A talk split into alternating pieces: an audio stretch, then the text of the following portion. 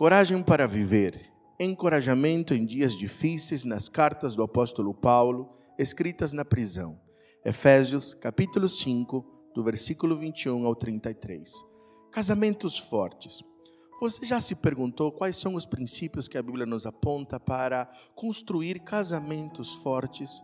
Esta porção das Escrituras nos dá sinais de graça e de misericórdia para fortalecer o nosso casamento.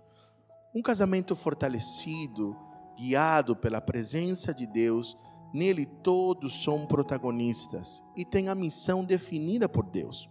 Assim lemos no versículo 22 e 23: Mulheres, sujeitem-se a seus maridos como ao Senhor, pois o marido é o cabeça da mulher, como também Cristo é o cabeça da igreja, que é o seu corpo, do qual ele é o Salvador. E o versículo 25 diz: Maridos, Amem suas mulheres assim como Cristo amou a igreja e entregou-se a si mesmo por ela.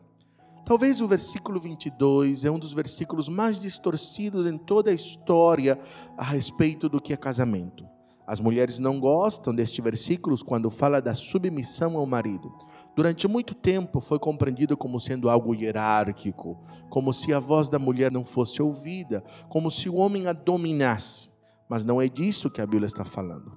A palavra submissão significa estar debaixo da missão. Portanto, esse versículo fala muito mais para o homem do que para a mulher, porque o texto está dizendo que o primeiro responsável da missão é o homem. E qual é a missão deste homem? Amar a mulher como Cristo amou a igreja. Em outras palavras, o homem tem a missão de que todos em sua casa sintam-se amados, e a referência deste amor é o amor de Cristo. Portanto, quando a mulher é dito que ela deve se submeter, está dizendo que ela deve ser apoiadora desta missão. Ou seja, a mulher deve ser amável, o homem deve amar e a mulher deve ser fácil de ser amada. É uma relação que ambos têm responsabilidade e a missão. A mulher tem a missão da submissão, de ser amável, e o homem de amar como Cristo amou a igreja. A referência é Cristo. Cristo se entregou pela igreja. Assim um homem deve amar. Não é uma questão de poder, pois a referência do amor é exatamente como Cristo amou. Por isso, um casamento forte, todos assumem suas responsabilidades. O caminho, o processo também deve ser vivido como Cristo disse. Por isso que o versículo 24 afirma: assim como a igreja está sujeita a Cristo, também as mulheres estejam em tudo sujeitas aos seus maridos. E o versículo 28 ao 30 diz: Da mesma forma, os maridos devem amar as suas mulheres como os seus próprios corpos.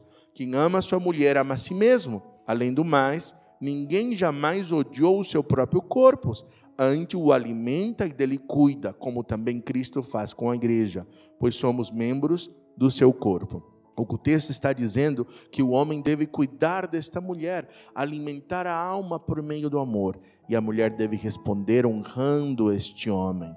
Este é o caminho de Deus para manter lares fortes. Ambos precisarão ser dependentes de Deus e interdependentes uns dos outros. Assim lemos no versículo 21. Sujeitem-se uns aos outros por temor de Cristo. E o versículo 33 diz: Portanto, Cada um de vocês também ame a sua mulher como a si mesmo, e a mulher trate o marido com todo respeito. É extraordinário você perceber quais são os elementos que movem um homem e uma mulher. Toda mulher é movida quando ela se sente amada. Toda mulher se queixa de não ser amada. E esta é a grande missão que Deus dá para os homens. Ame a sua mulher como Cristo amou a igreja. E, consequentemente, a mulher diz assim: é dada para ela o chamado de respeitar esse homem. Todo homem se queixa de não ser respeitado. É interessante que um alimenta o outro. Quanto mais o homem ama, a mulher deve respeitar, e quanto mais a mulher respeita, o homem também mais ama. Por isso, é uma relação cíclica que depende um do outro e tudo recebemos quando nos sujeitamos a Cristo Jesus. É assim que devemos viver lares fortes. Podemos orar, amado Deus, ensina-nos a construir lares fortes.